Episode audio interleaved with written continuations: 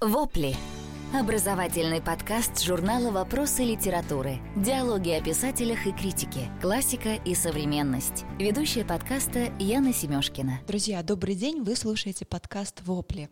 И прежде чем я скажу, кто сегодня мой гость, у меня для вас отличные новости. Школа журнала «Вопросы литературы. Пишем на крыше» объявляет новый сезон, и помимо традиционных семинаров по прозе и поэзии, в этом сезоне открывается специальный курс по подкастингу, который называется «Storytelling» в подкастинге «Как рассказывать истории». Если вам нравится наш подкаст, если вы мечтаете о своем подкасте, то вам обязательно нужен этот курс. Это 8 уроков, на которых мы разбираем, как протестировать идею подкаста, как его продвигать, как выводить его в топ iTunes, какой формат передачи выбрать, как развивать личный бренд через подкасты и, конечно, как рассказывать истории. Этот курс будет полезен и для писателей, и для журналистов и критиков. И если вам важно доносить свои ценности до широкой аудитории, то самое время сейчас начинать свой собственный подкаст. Я хочу сказать, что не знаю другого такого курса по подкастингу, который, во-первых, был бы по такой доступной цене, а во-вторых, с таким объемом информации, потому что это 8 полноценных занятий, и если вы сделаете все так, как я скажу по инструкции, у вас будет готовый подкаст, который соберет свою аудиторию за первые три недели, выйдет в топ iTunes. Поэтому, друзья, я вас очень жду на этом курсе. Если вы давно хотели раскрыть свой потенциал, любите слушать и любите говорить, записывайтесь по ссылке в описании к подкасту, пока еще есть места. Сегодня у нас в гостях Игорь Дуардович, литературный критик, журналист, директор журнала «Вопросы литературы». Мы говорим о лагерной прозе 20 века, о Домбровском, Шаламове и Солженицыне. Игорь, привет. Здравствуйте. Я знаю читателей, которые боятся читать лагерную прозу, объясняя это тем, что травм, мрака им хватает в современной России, повседневной жизни, и тратить свой человеческий ресурс на такую сложную тему для них большая роскошь. Говоря для них, имею в виду миллениалов, э, наше поколение. И вот они и без того с 50% вероятностью страдают неврозами, ходят к психологам, и, в общем-то, лагерная проза никак не вписывается в их повседневную жизнь. А скажи, пожалуйста, ты разделяешь эту читательскую стратегию? Можешь ее как-то прокомментировать? Э, люди заблуждаются, думая, что это никогда не вернется или не повторится, ну, по-иному, да, с иными раскладами и особенностями. На самом деле история, она же развивается витками. Вот этих кошмаров за всю вот эту вот нашу эру была масса, они происходили. Приходил Иван Грозный, потом произошла революция, Ленин, который объявил тотальный террор. Из этого тотального террора фактически началась история ну, ГУЛАГа, Сталин. Но на самом деле так рассуждают не только миллениалы. Эту стратегию я не одобряю. Она непродуктивна не только с точки зрения человеческого опыта, она непродуктивна, понятно, и с точки зрения исторической памяти. А рассуждают так и их родители. Вот в чем дело, понимаешь? Я могу привести в пример мою маму. Она такой человек, который считает, что надо прятаться от всего плохого, обходить это стороной, не засорять себе голову. Лучше питаться зеленой травой идей, смыслов, добра, света. Она адепт позитивного мышления, да, у тебя? Ну, да, да, позитивного мышления. У нее даже есть фраза забавная. Она говорит, не распугивай моих ангелочков. Так вот, как-то, значит, я ей сказал, что мой любимый фильм «Грязь» с МакЭвэем в главной роли. Ну, мама как мама решила поинтересоваться и посмотреть, что это за фильм. А фильм снят по роману Ирвина Уэлша. Роман называется «Дерьмо».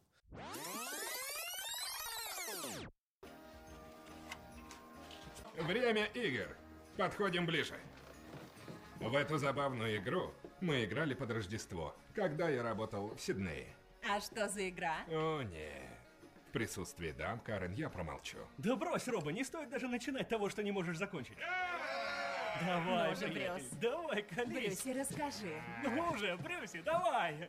Ладно, Раймонда, вот как было дело. Все парни отправлялись к опировальному аппарату. По очереди, разумеется. Без обид, если вы привыкли к другому. И там мы все ксерокопировали свои причиндалы.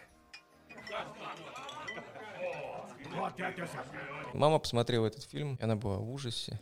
Она ничего не увидела там, кроме наркотиков, секса, разврата. В общем, грязь в буквальном смысле слова. А фильм-то на самом деле не об этом. И лагерная проза, она не только о лагерях, не только об ужасах, кошмарах.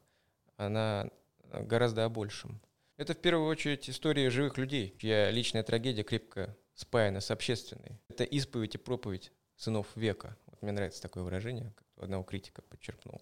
Вот они, собственно, реальные люди с реальными неврозами, они не жаловались. Понимаешь? А не люди, там, миллениалы с неврозами для Инстаграма, Фейсбука. Я против того, чтобы обесценивать чужие неврозы, честно говоря. А, но просто можно ли как-то подготовить себя к чтению лагерной прозы? Я думаю, что да. Даже если у тебя есть собственные неврозы, а, тем не менее, с чего начать, да, даже если этот страх есть, если он присутствует. Мы не хотим читать лагерную прозу, потому что она страшная, потому что нам и так в жизни нелегко. Мне кажется, не это есть реальная причина, а все очень банально. Просто они не хотят читать, просто им, видимо, неинтересно, понимаешь? Просто нет времени. Ну подожди, все-таки есть у нас такое ранжирование авторов, а вот мы об этом тоже ага. сегодня будем говорить. Даже внутри лагерной прозы есть, есть авторы, есть, которые да. более прочитаны и менее прочитаны. И если мы говорим про 20 век, того же Булгакова, ну, читают чаще, чем Солженицына, Шаламова и Домбровского. Это не значит, значит, что люди, которые читают Булгакова, но не читают там Солженицына, угу. они не хотят читать. Угу. В целом они хотят, но, может угу. быть, а, с этим сложно как-то взаимодействовать, потому что это ведь сложная внутренняя работа, это травмирующий опыт, ведь литература действительно может тебя травмировать, может тебя как-то менять твое внутреннее состояние. Вот с этим как быть, как к этому себя готовить? Может, может, согласен. И вообще, вот я думаю, что сегодня, поговорив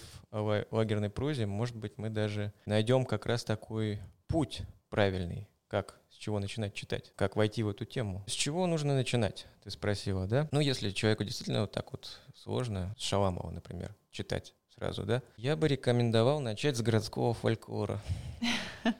Так, где его искать? Сейчас расскажу, да. Дело в том, что ведь на всей этой лагерной теме в Советском Союзе вырос целый фольклорный пласт. Кстати, недавно в издательстве НЛО вышла хорошая книга. Я сам за нее взялся, потому что мне было интересно, как переваривается вот этот лагерный опыт в народной памяти, как он переходит в постпамять, ну вот это вот посттравма, да, и так далее. Книжка называется «Опасные советские вещи». Она как раз посвящена разным легендам, мифам, которые существовали в Советском Союзе. Ну, например, миф про Черную Волгу.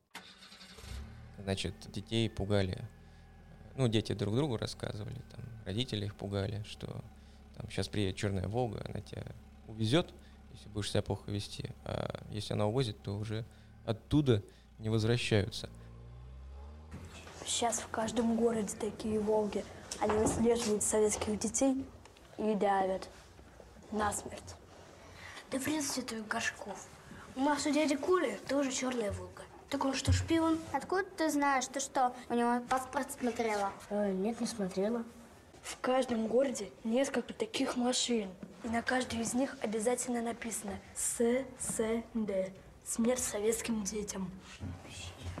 Надо будет у дяди Коли паспорт посмотреть. А вдруг он шпион?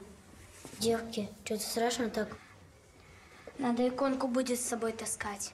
И что, спасет тебя твоя иконка, если же в каждом городе на советских детей охотятся? Кстати, э, советские люди никогда не говорили «гулаг» или слово «лагерь».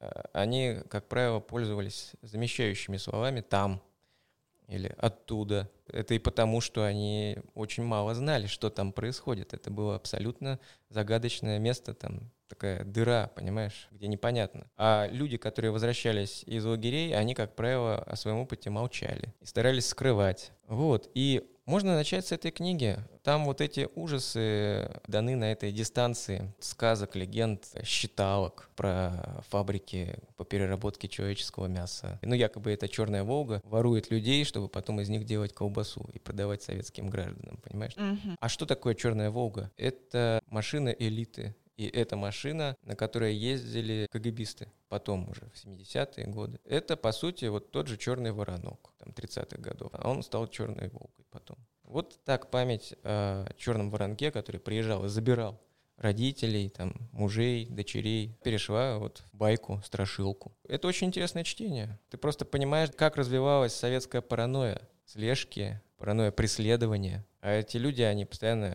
ощущали, вот, что кто-то за ними наблюдает, там, что их могут схватить там, за любое слово. Так что я рекомендую эту книгу. Опасные советские вещи. Городские легенды и страхи в СССР. Книга фольклористов и антропологов Александры Архиповой и Анны Кирзюк о главных страхах советского человека. Начинаем мы, значит, с некоторой дистанции, но рано или поздно приступаем к чтению лагерной прозы. И на мой взгляд, лагерная проза напоминает такое распутье из э, русских сказок, где есть три пути. Вот направо пойдешь, там Солженицын. Путь Солженицына — это вывод о благотворности страданий и в конечном итоге необходимости сильной государственности. Добро должно быть сильным, чтобы оно могло победить зло. Налево пойдешь, там Шаламов. Путь Шаламова — это уверенность в том, что лагерный опыт не может быть благотворным ни в каком отношении. И, наконец, Домбровский. Это третий альтернативный путь. Его реакция на человеческий и зачеловеческий опыт идет вообще не по традиционным местным сценариям, которые представлены и у Солженицына, и у Шаламова, а по каким-то иным особенным. Вот как бы ты этот путь Мгм. Домбровского описал, объяснил? Ну, давай для начала скажем о том, что не вся лагерная проза такая ужасная. В лагерной прозе есть очень много сарказма, юмора, иронии. Вот, казалось бы, как такому может найти место? Ну, у той же, например, Лидии Гинзбург, ее известная книга «Крутой маршрут». Она читается очень легко. И вот, кстати, я даже я видел очень много разных отзывов читателей. Они так и пишут, что удивительно, да. Я думал, будет тяжело, а вот на одном дыхании прочелось. Здесь написан мой ответ с троцкистом Эльвовым. Я знакома с 32 года, но я так не говорила. Он троцкист. Но, но я этого не знаю. Зато мы знаем, следствие располагает точными данными. Но я, я, я не могу подписывать то, чего я не знаю. Вы можете спросить меня, как давно я знакома с профессором Эльвовым. Но троцкист ли он? И знаю ли я его как троцкиста? Это, извините меня, совершенно другой вопрос. А вопросы здесь, извините, ставлю я. В таком случае и ответ напишите так, как сформулировала его я. Потом взять того же Солженицына. Один день Ивана Денисовича. Там как таковых ужасов нет. Там описывается вот эта тяжелая лагерная жизнь. Дается энциклопедия лагерной жизни как она устроена. В конце даже словарь он там дает каких-то слов особых. И просто герой проживает день один э, вполне, ну, так скажем, в лагерных мерках счастливый день. Они даже норму сдают. В пять часов утра, как всегда, пробило подъем молотком об рельс у штабного барака. Перерывистый звон слабо прошел сквозь стекла, намерзшие в два пальца, и скоро затих. Звон утих, а за окном все так же, как и среди ночи, когда Шухов вставал к параше, была тьма и тьма. А потом я могу вспомнить еще одно произведение. Был такой Георгий Жонов, известный советский актер. Не все, наверное, миллениалы сейчас знают такой фильм «Берегись автомобиля».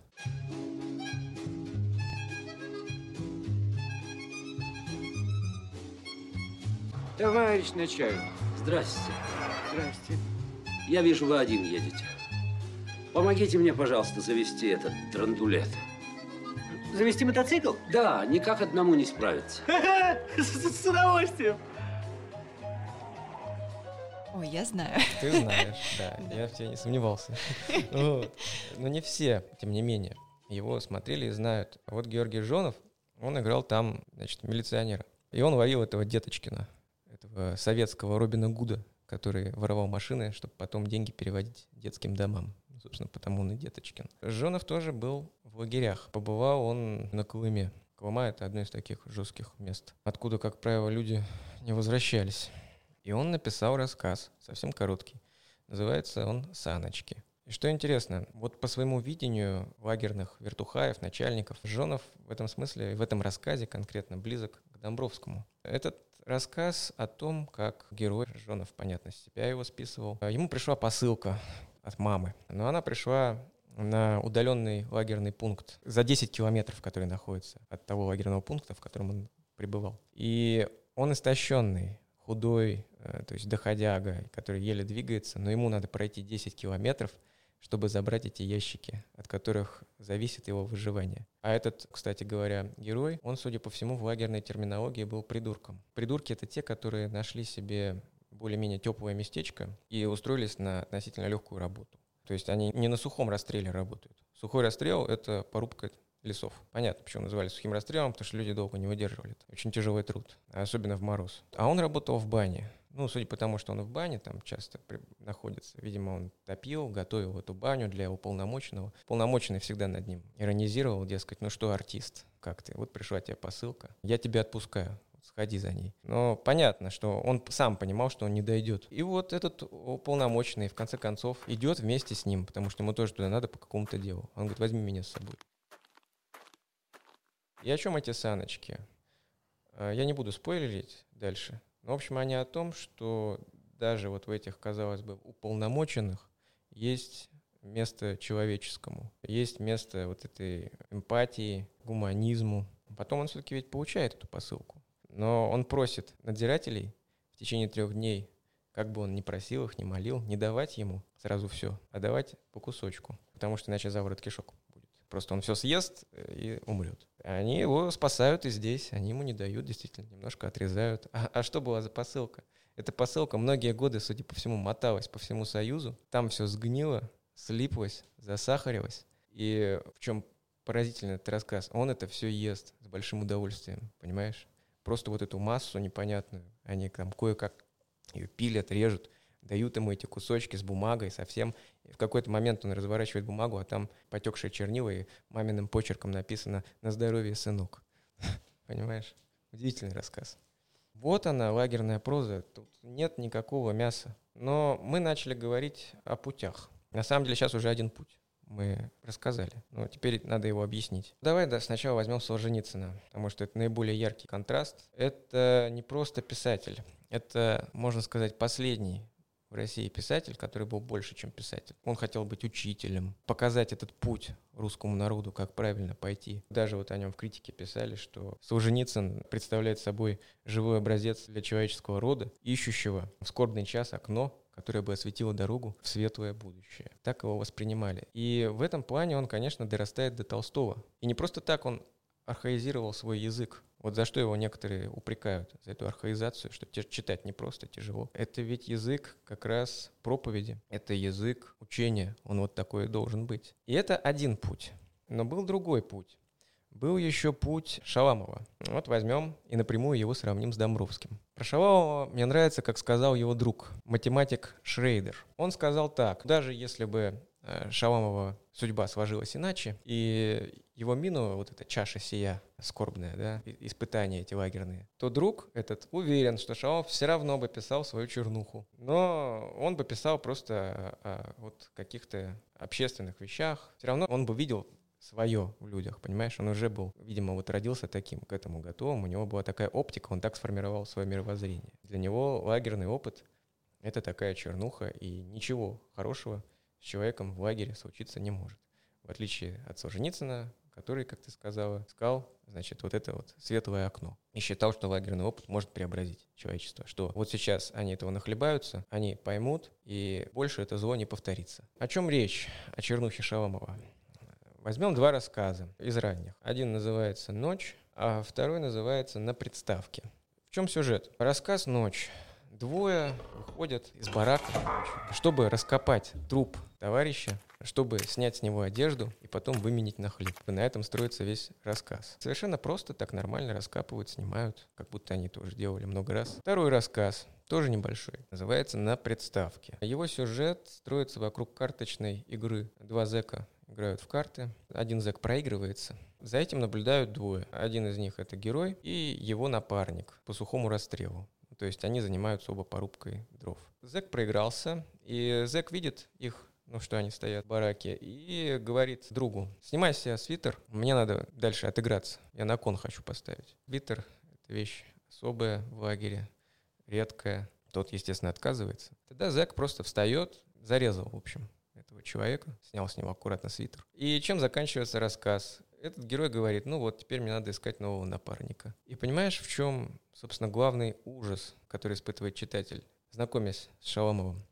Он заключается в том, что все, что происходит, весь этот кошмар, он описывается как нечто обыденное, как нечто нормальное, и реакция героя, она такая же нормальная. Ну ладно, убили, ну пойду искать другого напарника. Он даже как бы не вмешивается. Также нормально они стягивают с трупа одежду, чтобы выменить на хлеб. Происходит такой как бы антикатарсис. Антикатарсис, агрессивность, озлобление, душевная пустота и другие отрицательные явления, порождаемые отдельными произведениями массовой культуры. Нам эта реакция кажется неестественной. Мы постоянно ставим себя на место вот этих вот убитых. Мы ассоциируем себя с ними, в первую очередь, не с героем, а именно с ними, теми, с которыми вот эти вещи происходят. Поэтому, конечно, Шаламов, он страшен. Читать его нелегко, а рассказы эти очень короткие. Теперь возьмем Домбровского, наконец-то. Что такое Домбровский и в чем его путь? Юрий Осипович Домбровский. Советский писатель, прозаик, поэт, литературный критик. Более 20 лет провел в ссылке и лагерях. Практически не издавался в СССР. Основная тема творчества — противостояние тоталитарного общества и индивидуального человека с его нравственными и моральными ценностями. Домбровский — это блудный сын.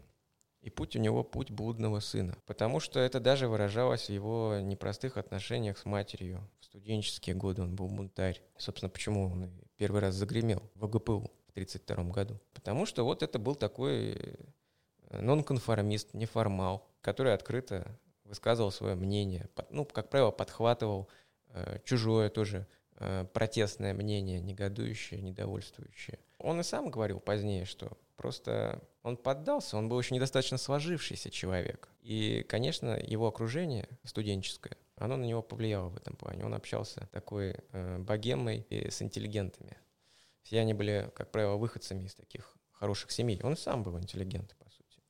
Так вот, в чем его блудность заключается? Во-первых, почему стоит начинать с Домбровского? Потому что там совершенно нет никаких лагерей. Хранитель древности вообще не об этом. Домбровский — это преддверие ГУЛАГа. И в чем заключается его э, блудность? Вот это интересный очень вопрос, потому что много еще в его биографии непонятно. Почему Домбровский сочувствовал следователям? Почему он сочувствовал стукачам? Откуда берется это прощение? Вот возьмем, например, героя, э, которого фамилия была Корнилов. Это одно из альтер Домбровского. В романе, кроме Георгия Зыбина, главного персонажа.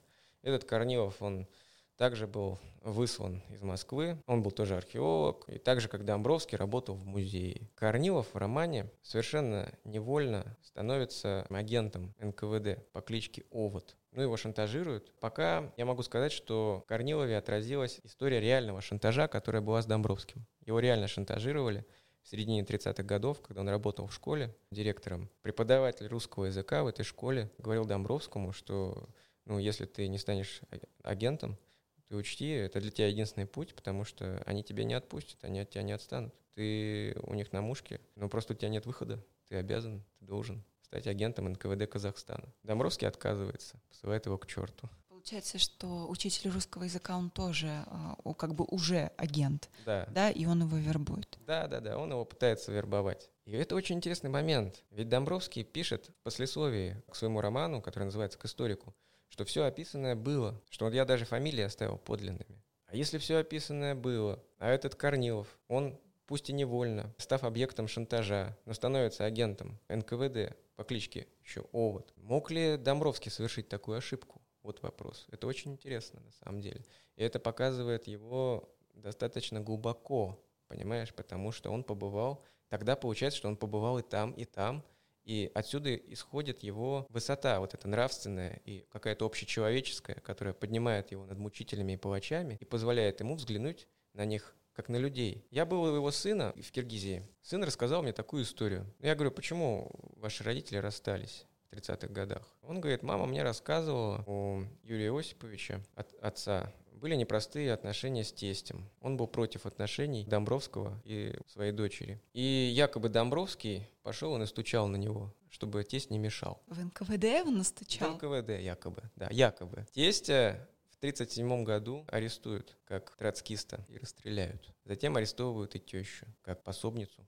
Якобы она знала, но скрывала троцкиста-вредителя. И это все происходит, понимаешь, это очень интересно, это все происходит буквально вот недавно над Домбровским был последний суд, его в 35-м, 36-м судили. Э, и оправдали тогда, кстати. И шантаж со стороны учителя русского языка происходит тогда же. Проходят 3-4 месяца, берут тестя. Ну и через какое-то время его, понятно, расстреляли. И вот сын говорит, что поэтому они расстались. Потому что мама считала, что он донес пошел.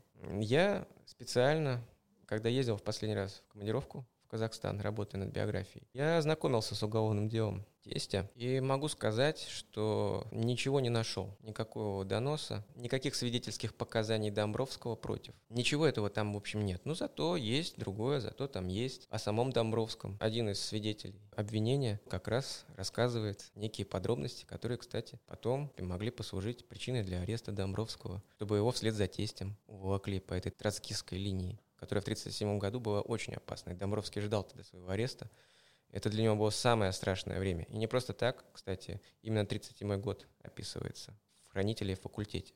Хотя арестовывают Домбровского только в 39-м, когда климат уже был совсем другой. Ежовщина кончилась, пришел Берия, и, как говорил Домбровский, орать орали, э, но сапогами уже не били. Но если бы меня арестовали в 37-м, если бы он тоже пошел по этой троцкистской линии, понятно, что это бы тоже было ВМН.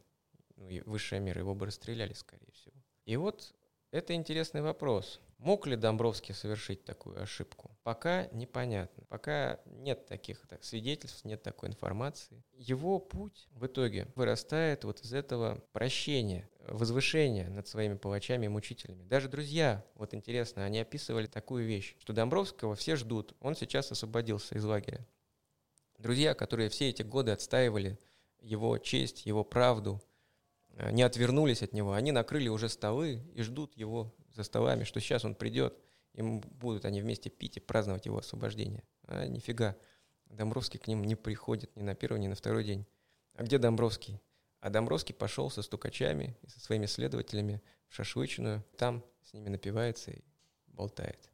Понимаешь, вот что это было такое? Это был стокгольский синдром какой-то? Или же это вот реальная история блудного сына. Тогда это его совсем по-другому раскрывает. Тогда его биография, его жизнь сама по себе намного трагичнее. Если его сравнивать с Солженицыным, то Солженицын — это великий летописец эпохи. Но Домбровский, Домбровский — это великий персонаж эпохи. Он человек, он может совершать ошибки. Он не только видит негатив, ужасы, он, в принципе, ощущает и свои слабости, и не боится о них говорить и рассказывать. Ну, твоя версия, что Домбровский ни на кого не стучал. Ну, да, потому что я как исследователь, я должен опираться на факты. Если а, возвращаться к вот этому распутью лагерной прозы в русской литературе 20 века, то для Солженицына лагерь — это горнило, точка преображения. Для Шаламова модель мира невыносимо сгущенная, но в целом он и в мире видит только насилие, ужас и все под э, прикрытием лицемерия для Шаламова происходит. А для Домбровского лагерь — это досадное препятствие на пути, ну не знаю, вольного странника. Как ты считаешь, чем определяется эта точка отчета писателя? Ты очень удачно сформулировала, сказала, свободный странник. Почему? Потому что корни домбровского писателя и домбровского человека глубоко, как интеллигента, вот так важно очень сказать, глубоко уходят в эпоху романтизма. И не просто так Домбровский очень любил Пушкина. Для него характерен шиллеровский Карл Мор, пушкинский Дубровский, те же цыгане, узник. Это все плоть и кровь российской интеллигенции. То, во что она верила. Бунтарский протест — это вольница, воля, это свобода, это восхищение анархией, революцией, декабристами. Это выступление против всего заскорузлого, бытового уклада и вот этого злата. Домбровский тоже, он вот тоже примерно в этой же плоскости и сформировался. И, кстати, вот когда Домбровский высказывается о Солженицыне, он что первое говорит о Солженицыне? Он не романтик, а Домбровский, он романтик в этом плане. Он вот верил в такой протест. Воры поэтому для него ближе, чем суки. А кто такие суки? Это тоже лагерная терминология. Вот я хочу как раз прочесть стихотворение одно и объяснить, кто такие суки. «Меня убить хотели эти суки». И он обычно бил кулаком по коленке, когда читал это. Меня убить хотели эти суки, но я принес с рабочего двора два новых навостренных топора. По всем законам лагерной науки пришел, врубил и сел на дровосек. Сижу, гляжу на них веселым волком. Ну что, прошу, хоть прямо, хоть проселком. Домбровский, говорят, ты ж умный человек, ты здесь один, а нас тут, посмотри же. Не слышу, говорю. Пожалуйста, поближе, не принимают, сволочи, игры. Стоят поодаль, финками сверкая, и знают, эта смерть сидит в дверях сарая, высокая, безмолвная, худая, сидит и молча держит топоры. Как вдруг отходит от толпы чеграш, идет и колыхается от злобы. Так не отдашь топор мне, не отдашь? Ну сам возьму, возьми, возьму, попробуй. Он в ноги мне кидается, и тут, мгновенно, перескакивая через, я топором валю скуластый череп, и поминайте, как его зовут. Его столкнул, на дровосек сел снова. Один дошел, теперь прошу второго. И вот таким я возвратился в мир, который так причудливо раскрашен. Гляжу на вас, на тонких женщин ваших, на гениев в трактире, на трактир, на молчаливое седое зло, на мелкое добро грошовой сути, на то, как пьют, как заседают, крутят, и думаю, как мне не повезло. Вот что здесь? Кто такие были суки? Это были люди, которые пошли на компромисс с лагерным начальством и которые стучали на всех остальных э, в лагере, доносили, там, вертухаем, вот их называли суками. Было всегда противостояние сук и воров. Воры убивали сук, суки воров. И вот здесь Домбровский выступает на стороне воров. Он против сук. Ну, конечно, он романтизирует в этом стихотворении. Ну, такой ситуации не было, потому что, ну, известно, что, во-первых, он был в инвалидных бригадах. Он не работал ни на порубке леса, потому что здоровье не позволяло, он эпилептик. Он даже просто при пересылке на Колыму, у него даже отнялись ноги, и его зэки на пароход затаскивали, иначе бы конвоир его пристрелил там на месте. У него были третьи нары внизу, он, ну, возле параши, то есть он вот там лежал, и никто на работу его не брал. Все, чем он мог, в принципе, выживать там, это толкать романы, как они говорили. Не роман, романы. Ну, то есть что он делал? Он был таким рассказчиком. Перескажи нам там Дон Кихота или прочитай нам стихи Есенина. Есенин очень котировался в лагерях. Ну, такой ситуации не было. А обрати внимание даже на язык, на картинку. Чеграш, вот это все. Насколько это тоже как-то по-пушкински, э, романтично. Он, он вот сражается один против толпы. Что ямб же тоже, да? Меня убить хотели эти суки. Да, но дело даже не в ямбе, а дело в видении, дело вот в этой картинке, как он ее рисует. Собственно, отсюда его вот этот свободный странник, для которого лагерь — это такая досадная преграда. Да? Возвращаясь к вопросу, как ты считаешь, чем определяется вот это миросозерцание писателя? Жизненным опытом, а, воспитанием, средой? Вроде как три писателя пишут о похожих вещах, а об одной и той же эпохе, но как по-разному. Они были, в принципе, в разных условиях лагерей. Ну, что там Солженицын? Что он там? Он был как раз, в принципе, вот как придурок, ну, по лагерной терминологии. Что-то там переписывал. Ну, и в этот момент там записки свои делал для будущего романа. А Домбровский, ну, фактически валялся в грязи, валялся, вот, понимаешь, он, он реально лежал, он так и пишет в письме одному другу. То на постели, то на земле, то, значит, под нарами. Там я лежал год, умирал, умирал и не умер. И Конечно же, это все, во-первых, разный лагерный опыт. У Домбровского он был богаче. Он все-таки не одна посадка, а четыре. Да, конечно, он не сразу попал в лагерь, а только с третьего захода. Но, тем не менее, это была Колыма. А затем это был Тайшет, Сибирь. И давали ему достаточно значительные сроки. 8 лет, 10 лет. Здесь, конечно, корни растут и в семье, Потому что мать Домбровского была очень строгой женщиной. Ну, она лупила его. У него была обида на это. С отцом так, такого не было. Отец, во-первых, еще и рано умер. Его вот этот бунтарский дух, я думаю, начал складываться именно, грубо говоря, под гнетом матери. Хотя, конечно, мать его любила. Более того, мать за него заступалась, писала и письма, и посылки посылала. В данном случае, если конкретно говорить о Домбровском, и не брать Солженицына и Шаламова, то Бунтарство Домбровского вырастает из противостояния с матерью. Дальше оно переходит в студенческие годы. Противостояние с университетом. Его же выгнали из университета, отчислили. Дальше уже начинается противостояние с системой, с государством. Когда в 1932 году Домбровского, он был еще студентом, он учился в ГИТИСе тогда. Вот его хватают за другую историю, за